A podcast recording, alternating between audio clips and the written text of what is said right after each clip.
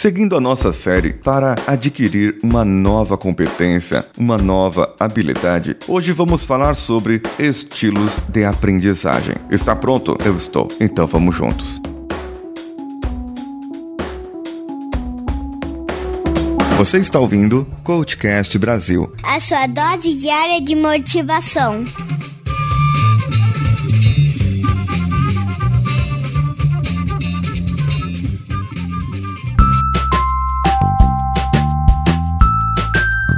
Muitas vezes se falaram em três estilos de aprendizagem: o estilo visual, o sinestésico e o auditivo. Mas hoje também se fala muito no estilo tátil. E agora eu vou desmembrar cada estilo para que você saiba o que estamos falando aqui. A pessoa que aprende melhor com o estilo visual é aquela pessoa que aprende melhor assistindo o Telecurso 2000. É uma pessoa que aprende melhor vendo um gráfico ou uma história em quadrinho educativa, cartazes diagramas, desenhos, alguns recursos para organizar e aqueles textos com muitas, mas muitas figuras mesmo. Eu acho que eu sou esse tipo de pessoa. Uma outra coisa que ajuda muito as pessoas que aprendem pelo visual são os mapas mentais. Ele é de uma forma intuitiva tal que representa com figuras ou palavras o fluxo do seu pensamento. Então você acaba utilizando essas coisas, essas figuras, em vez de você falar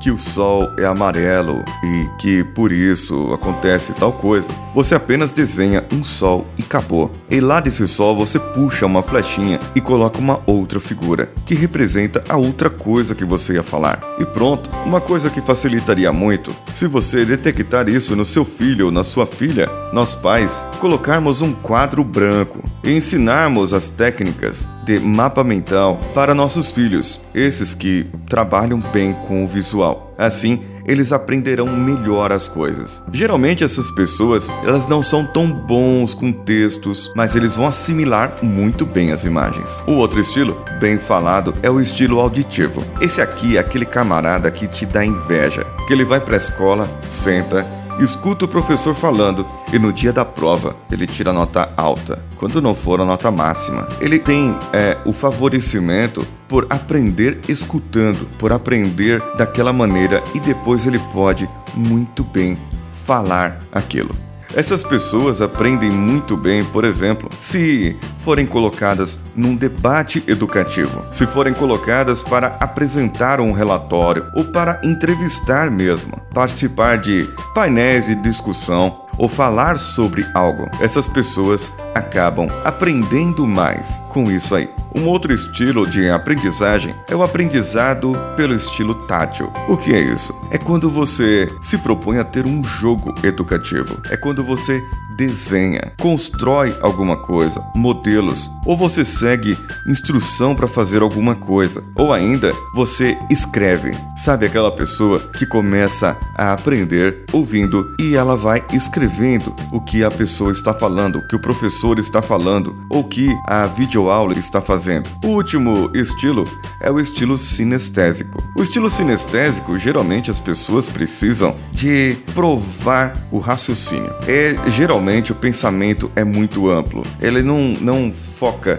naquilo que está acontecendo, por exemplo, em uma sala de aula. Ele começa a viajar, a divagar, a pensar numa aplicação e ele, ele quer a prática, ele quer o movimento, ele quer um, um estilo, um lugar, um ambiente em que ele possa realizar um experimento. Ele vai fazer atividades do movimento, vai jogar um jogo que envolve o corpo todo. Então, nesses casos, até para crianças e para adolescentes saber identificar isso para que eles comecem a aprender novas competências é de suma importância, pois o aprendizado deles será melhor fixado se usado dessa maneira. Em 1946, o professor Edgar Taylor ele desenvolveu a pirâmide da aprendizagem, que nela você tem lá em cima no topo o ler e lá embaixo na base aplicar na prática ou ensinar. A base ela tem que ser maior para que ela possa sustentar todo o restante. Seguindo lá do topo, ele diz que depois de duas semanas nós lembramos apenas 10% do que lemos, 20% do que ouvimos e 30% do que vemos. Se nós assistirmos um vídeo, por exemplo, nós lembraríamos 50% daquele vídeo e do que vemos e ouvimos. Se eu participar de uma discussão, eu lembrarei de 70% do que eu falei. E se eu aplicar na prática ou ensinar, eu lembrarei de 90%. Qual a melhor maneira? E é uma homenagem aos professores é aplicar na prática e ensinar.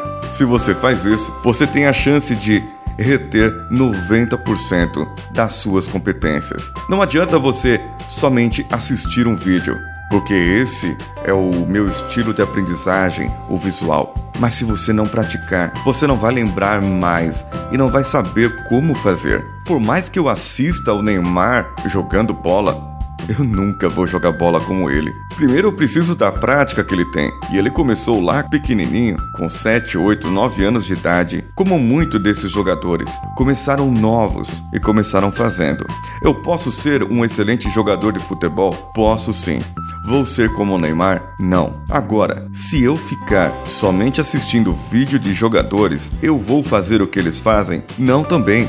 Uma competência, ela vai ser absorvida e ela vai ser memorizada, entrar no sangue, no seu neurônio, quando você começar a aplicar na prática e ensinar. E participar de discussões também. Ou seja, quando você começa logo em cima, os 70%, logo vemos que essa pirâmide é uma combinação de todos esses estilos de aprendizagem. Pode ser que você seja o melhor, aprenda melhor da forma tátil, aquele camarada que precisa fazer um jogo, que precisa jogar um jogo e tudo mais. Por que você não desenvolve então um jogo educativo para que outras pessoas possam aprender aquilo que você aprendeu. E de repente você nota que fazendo aquele jogo educativo, você está ensinando outras pessoas aquilo que você acabou de aprender e com isso você está aplicando na prática e ensinando. Você pode participar de grupos de discussão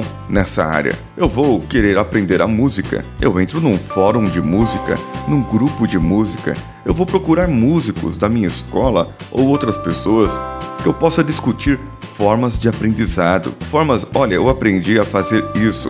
E o outro fala, mas eu aprendi a fazer dessa maneira. E eles trocam conhecimento e com a prática todos aprenderão. E aí, conseguiram aprender? Ou vamos precisar de um pouco mais de prática nisso?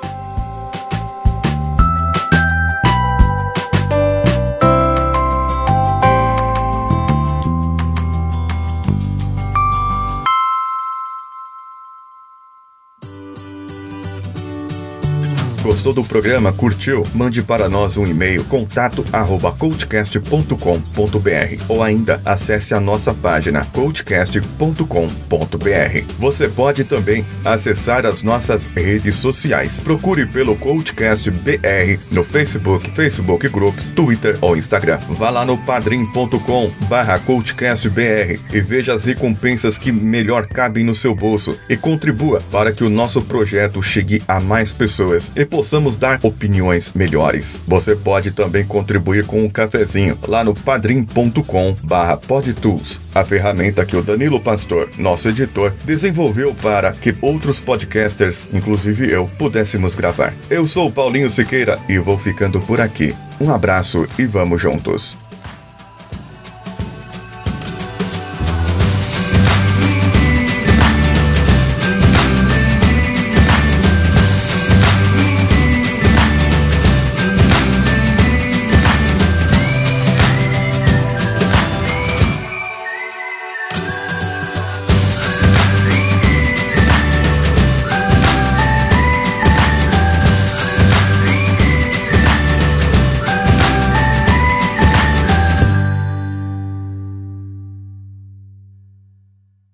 Este podcast foi editado por nativamultimídia.com.br.